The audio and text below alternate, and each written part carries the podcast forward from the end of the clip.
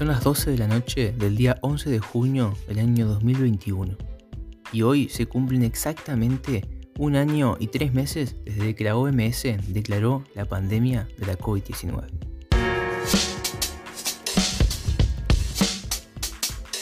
Hola amigos, ¿cómo están? Bienvenidos a esto que es Reflexiones a Medianoche. Yo soy Tommy y les quería dar la bienvenida a este nuevo podcast en donde vamos a hablar sobre diferentes cuestiones de relevancia eh, de la vida cotidiana, otras quizás no tanto, pero con el objetivo final de, reflexionar, de llegar quizás no a conclusiones, pero sí de pensar un poco más las cosas, quizás de pensar cosas que antes no habíamos pensado, que no nos habíamos puesto a pensar. Y la intención no es dejar ningún mensaje importante, pero obviamente que si, si logro dejarlo, voy a estar más que contento. Bueno amigos, el día de hoy vamos a hablar sobre, sobre la pandemia. Eh, quizás es un tema que ya ha estado bastante explotado en tema podcast y quizás llegue un poco tarde, pero no quiero dejar pasar que han pasado un año y tres meses desde que se declaró la pandemia de la COVID-19 y ha pasado un año, dos meses y 21 días desde que en la República Argentina ha comenzado la cuarentena. Que hoy no estamos en una cuarentena como la que sufrimos en aquellos, en aquellos tiempos, pero estamos atravesando una segunda ola que nos ha pegado bastante fuerte, en parte por la, por la falta de eficiencia en el sistema de vacunación. Pero bueno, de eso no vamos a hablar de eso no vamos a hablar el día de hoy. El día de hoy les, les quería hablar sobre, sobre la cuarentena, la pandemia y la cabeza. En esta primera parte vamos a hablar sobre la cabeza, el bocho. En el bocho, nosotros acá en Argentina, bocho le decimos a, la cabeza. Y, quería hablar un poco de eso, ¿no? Quería hablar sobre, sobre cómo nos ha afectado esta pandemia eh, a la cabeza. Porque, en principio, ¿quién de nosotros realmente le dio importancia cuando en aquellos últimos días del año 2019, en aquellos últimos días del mes de diciembre del año 2019, comenzaban a llegar noticias de, un virus que se había detectado en China, en, una ciudad que se llama Wuhan, que nunca habíamos escuchado hablar de ella, eh, y que se había detectado un virus que, ya se había cobrado una o dos vidas. Yo creo que prácticamente nadie le dio la importancia que, que después iba a tener. Eh, nos pareció quizás algo más, eh, o quizás nos pareció hasta una fake news. Hoy realmente ya no podemos estar seguros de qué es real y qué no es real lo que nos presentan los medios de comunicación. Pero en definitiva, nunca imaginamos llegar a estos puntos. Ya ha pasado un año, dos meses y 21 días para nosotros los argentinos.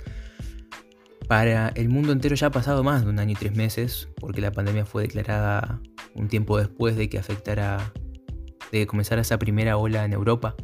Y ha pasado un gran tiempo. Ha pasado un gran tiempo y, si bien quizás todavía cuesta sacar conclusiones o, reflexiones concisas acerca de todo lo que hemos vivido, hay un tema que, nos está afectando a todos, que nos ha afectado desde el comienzo, que vimos eh, desarrollarse y, y, manifestarse con más intensidad ya a mediados y a fines del año pasado, y que hoy seguimos sufriendo todos. Y es el, cansancio mental y todos los problemas que nos, que nos está generando la pandemia en el bocho, en la cabeza. Yo me, tomé el trabajo de, buscar un, par de datos que quizás no son propios de la, República Argentina, son quizás un poco más generales, eh, pero que sin embargo aportan, aportan al hecho de poder entender todo lo que ha, todo lo que ha sucedido este último, este último tiempo en cuanto a cuestiones de psicología se refiere, a cómo nos ha afectado en, general en la población mundial eh, esta pandemia en cuanto a nuestra salud mental, que, quizás poco se habla de ella. Muchas instituciones de psicología de varios países se encargaron, por supuesto, ante todas estas situaciones y, se empezaron a manifestar los primeros problemas psicológicos por la pandemia. Empezaron a, hacer una suerte de investigaciones eh, en donde llegaron a determinar en términos generales, y no quiero dar números específicos porque, porque quiero hablar un poco más, más del ámbito general, no tanto específico de, Argentina o, de un país en particular, sino en el ámbito general, eh, se ha llegado a la conclusión de que aumentaron significativamente los casos eh, graves y moderados de, depresión que tienen como causa central, como causa, como causa uno, eh, la pandemia por la COVID-19. Y que en promedio, en promedio ha afectado mucho más a, los adolescentes, al rango etario de los adolescentes, más o menos entre los 15 a 20, 21 años. Eh, y también la, ansiedad no se ha quedado, no se ha quedado atrás. La ansiedad también ha aumentado. Y también han aumentado eh, la, rabia, la tristeza, la impotencia, la angustia. Han, aumentado todas estas, todas estas cuestiones eh, relevantes a, a, la salud mental que nos han, nos han afectado de forma muy fuerte durante todo esto, durante todo este tiempo que, que ha durado que durado la, cuarentena y la pandemia, pero principalmente la cuarentena porque ha sido esta quizás la que, la que nos afectó, porque tal vez la idea, la idea de pandemia sea muy, muy abstracta. Sin embargo, la cuarentena, que es una consecuencia directa de la pandemia, la cuarentena nos ha, nos ha llevado a, estas, estas, situaciones. Eh, y todo ello quizás eh, es debido, es, debido a la, exposición a una prolongada situación estresante, incierta y excepcional. Porque realmente es muy estresante estar pensando todo el tiempo en oh, me pudo haber contagiado, no me pudo haber contagiado, mi familia, mis amigos. Es muy estresante estar pensando todo el tiempo eso y estar todo el tiempo pendiente en eso es sumamente estresante y eso quizás sea una causa muy importante de, la ansiedad que si bien, y acá abro un paréntesis, me gustaría aclarar que si bien han, aumentado los casos de, depresión y han aumentado mucho, eh, la depresión es una, es una patología, ¿sí? la depresión no es una condición, la depresión es una patología, es una patología psiquiátrica que que requiere una atención especial. Y yo prefiero no ahondar demasiado en el tema, primero porque no siento estar capacitado para poder hablar específicamente de la depresión y la depresión en tiempos de, pandemia. Pero es, un, dato más, es un dato más de, interés a los ojos de entender eh, la pandemia y, y la cabeza, cómo nos ha afectado. Pero lo que sí me gustaría hacer un poco más de, hincapié es en el, tema de, en el tema de la ansiedad.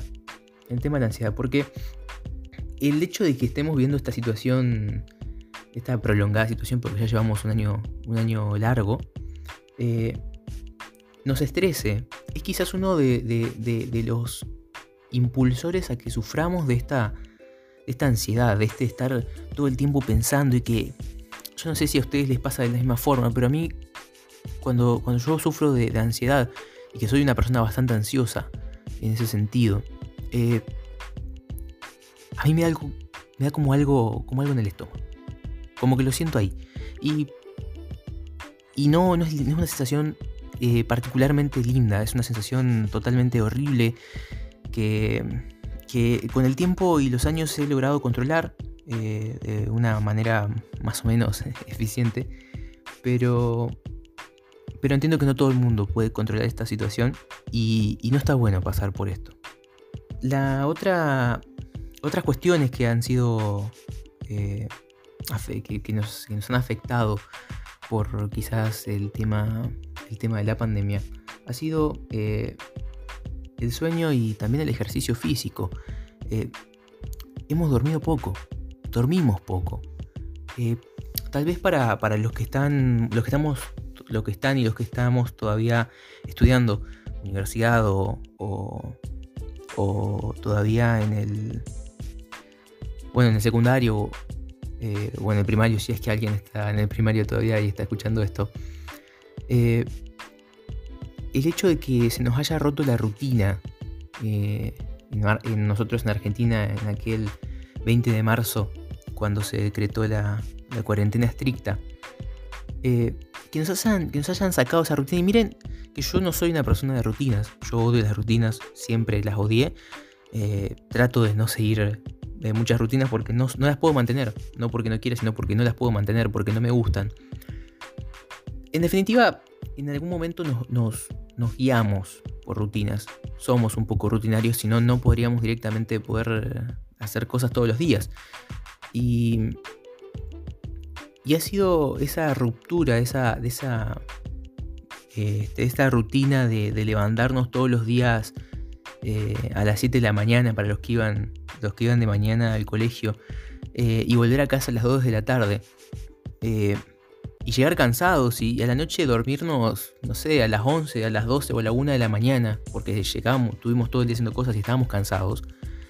que, se, nos haya roto eso, más toda esta situación de, de ansiedad, de, de no saber cuándo esto va a poder llegar a terminar y de no poder recurrir al, de no poder tener el recurso de, de, de, juntarnos con, con, nuestros amigos, ¿eh? que, han sido, que son, eh, que fueron en tiempos prepandémicos, eh, lo que nos ha hecho poder inhibirnos un poco de la realidad por, por esta tendencia que, está tomando nuestra sociedad a querer hacer las cosas que hacía antes, querer hacer más cosas todavía y en menos tiempo.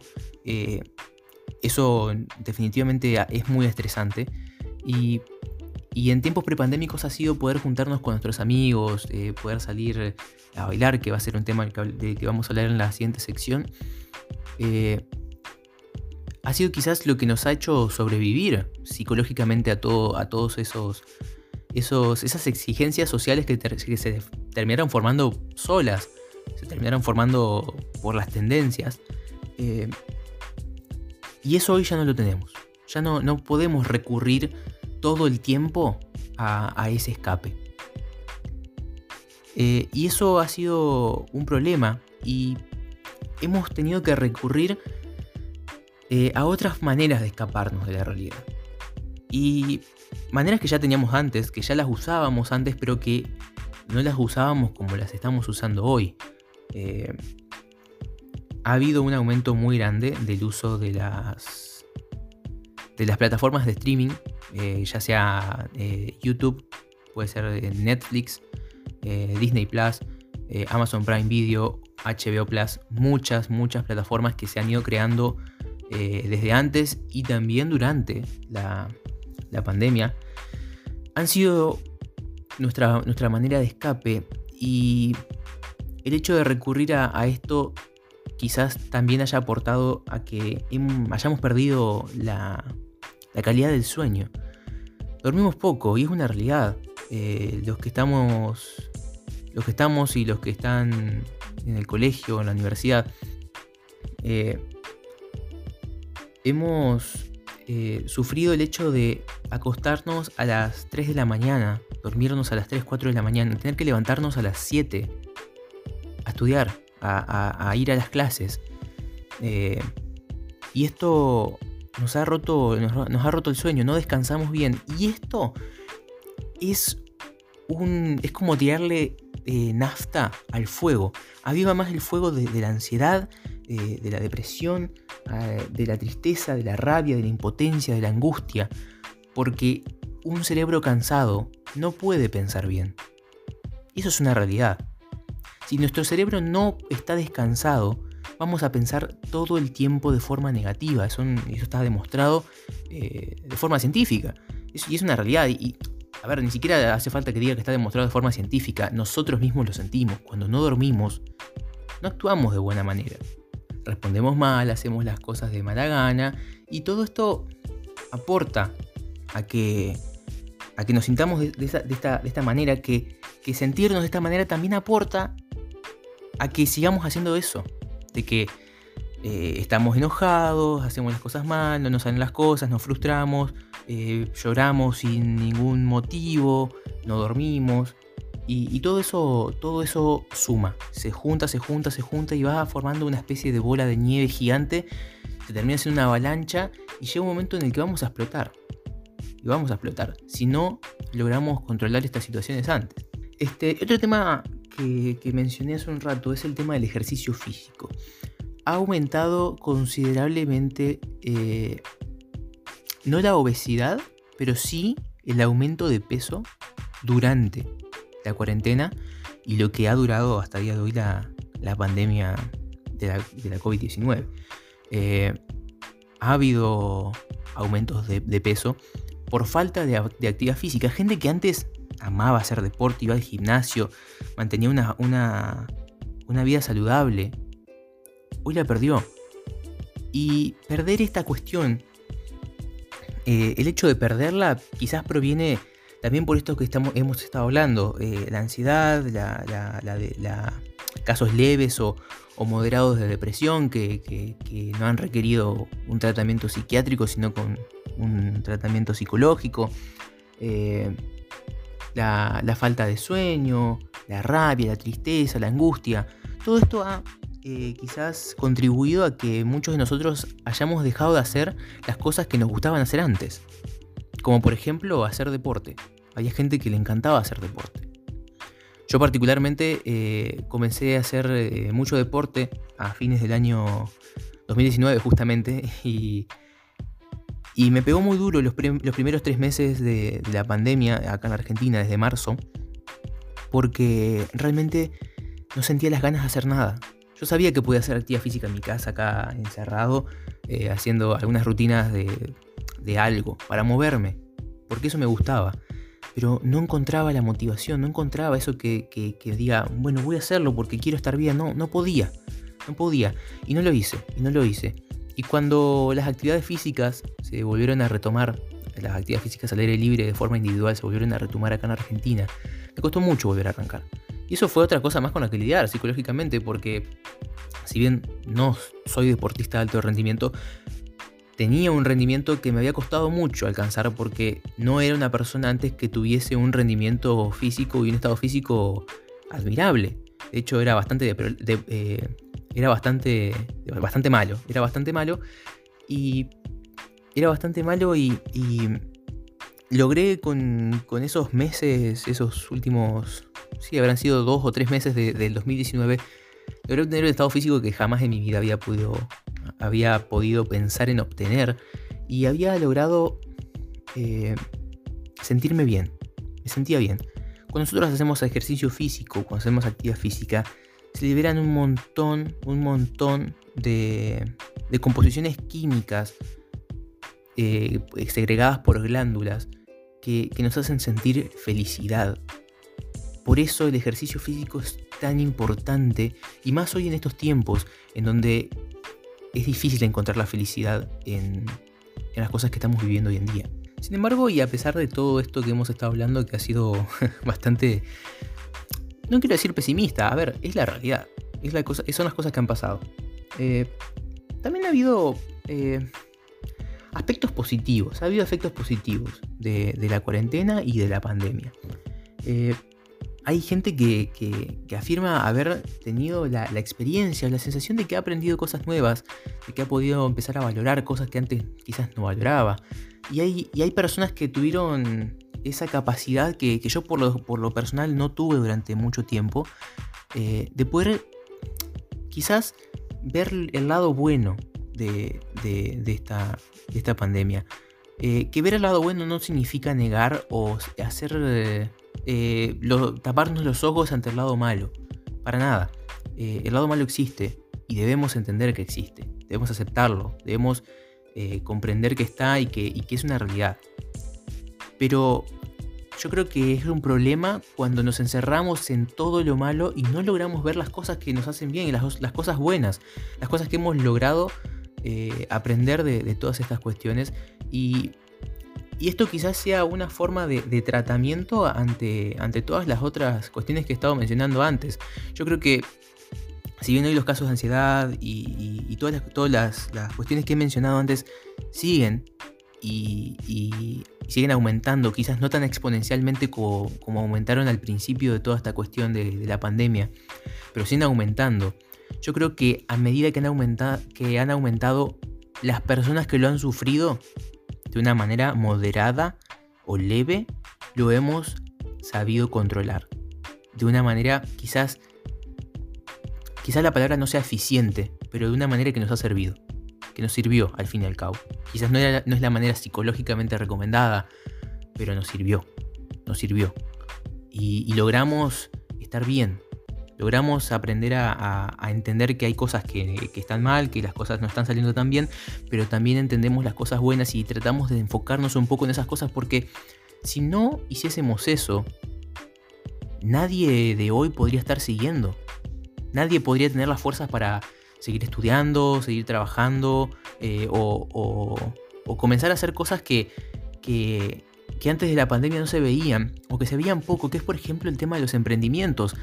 Hay, y se comenzó a usar mucho una, palabra durante todo esto desde la pandemia y la cuarentena que es el reinventarse. La gente ha, empezado a, hacer eso de, reinventarse, de sacar un lado suyo que toda su vida estuvo oculto o que sabían que tenían pero no lo podían sacar por una o por otra razón. Y, esa cuestión de, reinventarse eh, ha sido reflejo muy fuerte en, cuestiones de, del tema de los emprendimientos. Han aumentado muchísimo los emprendimientos eh, de, cosas variadísimas. Hoy hay emprendimientos de todo, de todo. Porque la pandemia ha traído también otro tipo de consecuencias, no solo psicológicas, sino también ha traído eh, consecuencias lamentablemente económicas. mucha gente ha perdido el trabajo. Mucha gente ha perdido el trabajo, han perdido eh, la, capacidad de poder traer eh, un sueldo a, la casa. Y estas, estas personas son, son las que en esa situación límite, en que no saber qué hacer con su vida, son las que han logrado, en vez de enfocarse en lo malo y caer en un pozo absoluto, en donde cada vez que lo pensamos más, el pozo se hace más y más profundo y nos cuesta todavía más salir afuera, estas personas han logrado hacer todo lo contrario. En el vacío que quedó, después de toda su mala experiencia con perder el trabajo, por ejemplo, han logrado construir una, una estructura quizás no sólida, pero han conseguido construir una estructura al fin y al cabo. Una estructura que les permitió hacer al fin y al cabo lo que les gusta, lo que siempre les gustó. Y, esta, y esto quizás haya sido una forma eh, muy, muy interesante y, me parece muy, muy linda de poder haber sobrevivido a, esto, a esto de la pandemia. Fíjense que yo jamás en mi vida me imaginé estar haciendo un podcast y, hoy estoy acá, estoy haciendo un podcast. Eh, si sale bien, si sale mal, la verdad que no tengo ni idea. Pero yo siento que me está ayudando. Yo siento que me ayuda a, hasta a sobrellevar las cosas que me están costando y, me permite también hacer algo que me gusta, algo que disfruto y que, y que si bien nunca pensé hacer, siempre me, siempre pensaba que me gustaría tener la capacidad de hacerlo. Yo dije, no, pará. las personas no nacen sabiendo las cosas. Y haciéndolas podemos obtener la experiencia para quizás el día de mañana hacerlas mejor. Yo quizás este podcast lo escuche dentro de 4 o 5 años y diga, ¿qué carajo estaba haciendo? ¿En qué carajo estaba pensando? ¿Qué es eso? Pero, pero yo hoy me siento bien. Me siento bien de poder estar haciendo esto y, y me, parece, me parece que me está ayudando. Y yo creo que eso también ha sido eh, ese camino que han tomado estas personas que han logrado, que han logrado eh, reinventarse eh, y, no solo en el hecho de emprendimiento, sino haber tomado decisiones en su vida que, quizás nunca se habían animado a, tomar. justamente el otro día estaba, estaba viendo una noticia de un, muchacho que, vivía, vivía en Recoleta, en, un barrio de la, ciudad autónoma de Buenos Aires un barrio, un barrio alto poder adquisitivo, quizás no tan alto, pero un poder adquisitivo medio alto. Este, este señor trabajaba para un banco, era ingeniero agrónomo y trabajaba para la parte agro de, un banco. Y cuando empezó todo esto de la pandemia, eh, no, no leí muy bien por qué, le habían ofrecido una, una suerte de ascenso y decidió no aceptar y renunció renunció al trabajo y ¿saben por qué renunció? No fue para hacer una empresa o para hacer algo, porque ella tenía dos emprendimientos antes. Tenía dos emprendimientos, no sé de qué, pero tenía dos emprendimientos además de su trabajo en el banco. Y con esas tres cosas tenía una vida con eh, tal vez las necesidades mínimas más que cubiertas. Pero él renunció. ¿Y saben por qué renunció? Porque su sueño siempre, su sueño fue siempre recorrer la Argentina a caballo. Sí, recorrer la Argentina a caballo. Agarró tres de sus caballos y se fue a recorrer la Argentina. Hoy está en el norte, ya lleva hechos más de 5.000 kilómetros con sus caballos. Y, y yo pensaba y decía, wow, porque este hombre se reinventó, pero no hizo un emprendimiento. No buscó una forma diferente de ganar plata. Si quizás, quizás su, situación sea de que tiene una, base económica, sólida y que se, puede permitir este sueño que tiene. Pero al fin y al cabo ha habido otras situaciones de personas que quizás no, tienen, ese poder adquisitivo que tiene esta persona que les digo, pero que sin embargo se han reinventado de formas que no necesariamente han sido emprendimientos. Yo no sé si esto que estoy haciendo sea una forma de reinventarse, pero yo estoy haciendo un podcast y no es un emprendimiento. Simplemente hago un podcast. En definitiva, el punto es que debemos encontrar, debemos encontrar esa forma de poder sobrellevar todas estas situaciones que, nos han llevado a puntos límites. Y, me gustaría hacer un poco de hincapié en, la importancia del psicólogo. La sociedad en general, eh, yo pienso un poco particularmente en la Argentina, pero en general, me parece que era un pensamiento general. Antes, era el psicólogo era estar loco. Estabas loco. Estabas loco. Ir a un psicólogo era estar loco, era no estar bien de la cabeza. Y, ha sido una, un pensamiento tendencia. Que hoy yo puedo observar que ha disminuido.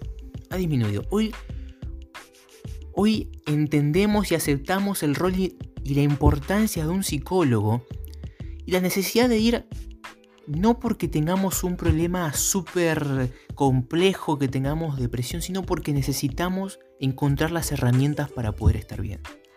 Yo siempre dije que, que ir al psicólogo es el mayor acto de amor propio que uno puede hacer en su vida.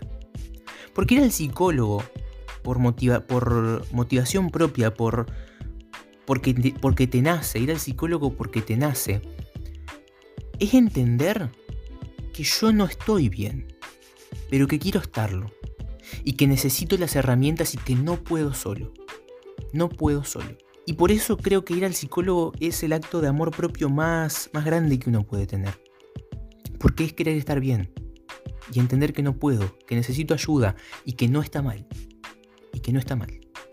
Por eso, si tal vez estás pasando por todas estas situaciones que, he comentado antes, y no encontrás esa forma de reinventarte y poder sobrellevar toda esta cuarentena y de alguna forma llegaste a este podcast, y quiero decir que hagas el acto de amor propio más grande que puedas hacer en tu vida y decí, decite a vos misma, a vos mismo, que no estás bien, pero que querés estarlo y que no podés solo, que no podés sola y que necesitas ayuda y búscala.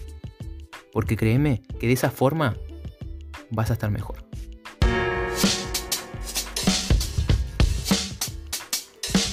Bueno, y ahora pasamos a, otra sección de este, este podcast que, se llama eh, Pandemia, Cuarentena, Bocho y Boliche.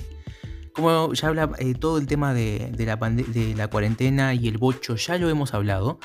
Eh, ahora quiero hablar quizás de un tema que no tiene mucho que ver y quizás pierde la seriedad con que terminó la sección anterior, pero no importa. Es algo, un tema bastante interesante y me parece, me parece curioso por hablarlo. Es el tema de los boliches. ¿Qué pasa con los boliches?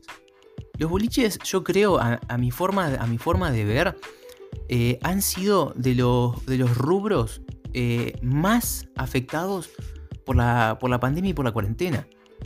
Quizás no el más afectado, porque quizás no tengo el sustento, eh, en datos para poder decir que ha sido el más afectado, pero yo creo que está definitivamente entre los que más afectados ha estado. Es el rubro que más afectado ha estado durante la pandemia y estoy eh, seguro de eso. Seguro que si hacemos una selección de los cinco rubros más afectados por la pandemia, los boliches y los establecimientos bailables están entre esos. Ha sido, ha sido muy difícil porque a ver, yo no soy una persona de, salir mucho a bailar. No salgo eh, mucho a bailar. Bueno, no salgo hoy, obviamente, pero antes tampoco. eh, salía alguna que otra vez con, mi grupo de amigos, pero no era de salir a bailar todos los fines de semana como, como muchos de mis compañeros lo hacían. Principalmente porque no es algo que la paso bien, pero no es algo que personalmente disfrute en exceso. Este, pero pero hay mucha gente que sí, que le gusta y que encuentra en ir al boliche un ámbito, como hablábamos antes, de despejarse de la realidad, de poder pasarla bien, de poder reírse, de poder joder con los amigos, de poder bailar, de poder desconectarse absolutamente de todo y pasarla bomba y pasarla bien. Y hoy ya no se puede, no podemos. Y, y esto no solo nos ha afectado a los que lo hacíamos, que quizás... Eh, los que nos gustaba, a los que les gustaba salir a bailar, eh, quizás los afectó un tiempo, pero bueno, uno se termina adaptando y se termina acostumbrando y quizás lo extraña, quizás lo extraña. Pero bueno, es una cosa que extraña más. Hay cosas que, que, nos, está, que, nos pesan más que no poder salir a bailar. Sin embargo, eh, y pasando al otro, a la otra cara de la moneda, pasándonos a la cara del dueño del establecimiento bailable, el dueño del boliche, ha sido muy difícil. Ha sido muy difícil porque de un momento, de, para, de un momento para otro tuvieron que dejar de trabajar y dejaron de trabajar por meses. Por meses dejaron de trabajar y acá particularmente en la Argentina, si bien este último tiempo se, tomaron medidas para poder eh, proteger el rubro, eh, durante meses no podían abrir y encima tenían que pagar alquileres, impuestos y salarios salarios para todos sus empleados. Entonces, ha sido sumamente complicado para, el rubro poder mantenerse, poder mantenerse en pie eh, todos estos meses, todo, todo, este, todo este año que ha pasado. Hoy en Argentina estamos atravesando la segunda ola de la pandemia que, que, que por fin llegó, que sabíamos que iba a llegar y llegó. Y, y la semana, hace como dos o tres semanas, volvimos a estar en una cuarentena estricta por nueve días. Y, el, rubro de los boliches, de los establecimientos bailables, volvió a estar afectado. Y, fue ahí, por ejemplo, que estaba leyendo una nota que en. No sé si fue en el AMBA, en la. Eh, en el AMBA o en Cava, en, Buenos Aires. Eh, que le trataron de reducir impuestos eh, a, los, a los dueños de, los establecimientos bailables porque no iban a dar más. Tengo acá un, dato que en Cava, en la ciudad autónoma de Buenos Aires, cerraron 40 boliches de los 110 que había prepandémicos. Antes de la pandemia había 110 boliches en la ciudad autónoma de Buenos Aires. Cerraron 40 cerraron 40. Es una nota de unos datos que encontré eh, de hace unas semanas atrás, que, justamente salió este tema en los diarios, eh, en creo que fue el diario El Cronista de aquí de, Argentina. Eh, y pude leer también que en general en Buenos Aires el 50% de los establecimientos bailables en general en Buenos Aires, no solo en Cava, sino en toda la provincia, el 50% de los establecimientos bailables y boliches cerraron sus puertas de forma definitiva. Otro tanto cerró sus puertas aparentemente de forma provisional, tratando de encontrar una forma de, poder sobrevivir. Y hay muchos que lo lograron. Parece que no. Parece que no, pero hay muchos que lo lograron y lo han logrado de formas prácticamente insólitas. Eh, yo cuando lo leí me, sorprendió bastante. Y es que los boliches también se reinventaron. No solo nos hemos reinventado nosotros las personas para poder hacerle frente a esta pandemia, sino que también se han reinventado los establecimientos bailables y sus dueños. ¿Eh? Eh, cómo se han reinventado los, boliches? algunos empezaron a ofrecer servicios de festejo de cumpleaños a domicilio, es decir, te hacían un cumpleaños en tu casa, por ejemplo, eh, otros pasaron a ser eh, locales gastronómicos. Algunos ya lo eran, ¿sí? hay muchos tipos de, boliches y de establecimientos bailables. Entre varios, entre algunos, entre uno, perdón, entre uno de esos muchos, existen eh, esos establecimientos que son bailables y que también son lugares de comida. Estos se dedicaron, cerraron todas sus secciones de, establecimiento bailable y se dedicaron 100% al, sector gastronómico y se volvieron parte del sector 100%, 100 parte del sector gastronómico. Y bueno, empezaron a, trabajar del sector gastronómico y del delivery gastronómico, del, famoso takeaway y delivery, que, es algo que empezamos a introducir mucho, mucho, mucho más durante esta, esta pandemia. Pero y atentos con esto porque es una de las terceras formas en las que se han reinventado los establecimientos bailables y los boliches. Y que me llamó muchísimo la atención y me pareció, me pareció cómico e interesante. Es que se han convertido en supermercados o negocios de barrio. Los boliches se han convertido en supermercados o negocios de barrio. Imagínate ese boliche al que fuiste a bailar toda tu vida. Toda tu vida. Es, es, es el mejor boliche que existe. Tu boliche favorito. Ahora es un supermercado. Donde antes bailabas, ahora es la góndola donde están los fideos. ¿Mm?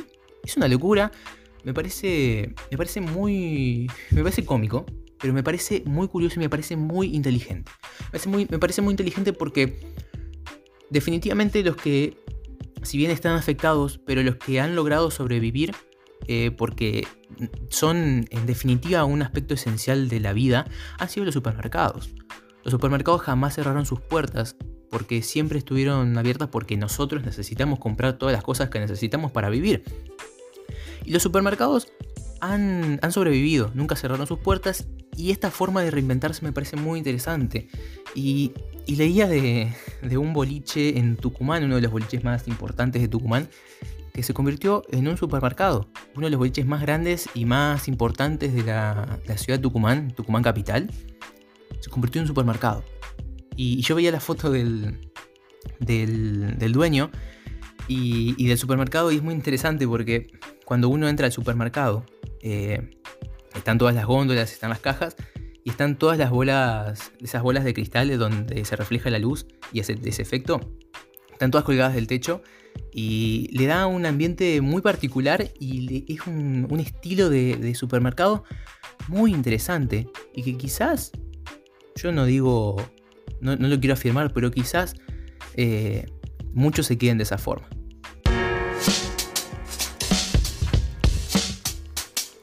bueno amigos, en, definitiva, eh, pasamos tiempos complicados en el ámbito psicológico. Eh, todavía lo estamos pasando. Nos tratamos de amoldar, de acostumbrar y de poder llevarlo, de sobrellevar todas estas cuestiones que, de las que es difícil escaparnos y de las que es difícil eh, no padecer. y nos tratamos de reinventar, de encontrar soluciones que nos ayuden a enfocarnos en lo positivo, en lo que nos haga crecer. Y, también hablamos también de la, importancia que es eh, acudir a la ayuda cuando, cuando realmente la necesitamos. Y asimismo, como también nosotros nos reinventamos, eh, los boliches también encontraron formas de, reinventarse, de afrontar estas situaciones extremas que estamos viviendo eh, y tratar de encontrar una solución en el aspecto económico a la, grave situación que, han sufrido a lo largo del transcurso de esta pandemia. Eh, lamentablemente no todos han logrado, han logrado eh, poder reinventarse de esa forma, poder eh, buscar unas formas, formas alternativas para poder mantenerse, mantenerse en el mercado. Muchos han tenido que cerrar. se calcula más o menos que, que se han perdido unos 100.000 puestos de trabajo. Pero bueno, eso ha sido todo por hoy, amigos. Eh, espero que les haya gustado el podcast. Eh, yo soy Tommy, esto fue Reflexiones a Medianoche y nos vemos en el próximo episodio. Música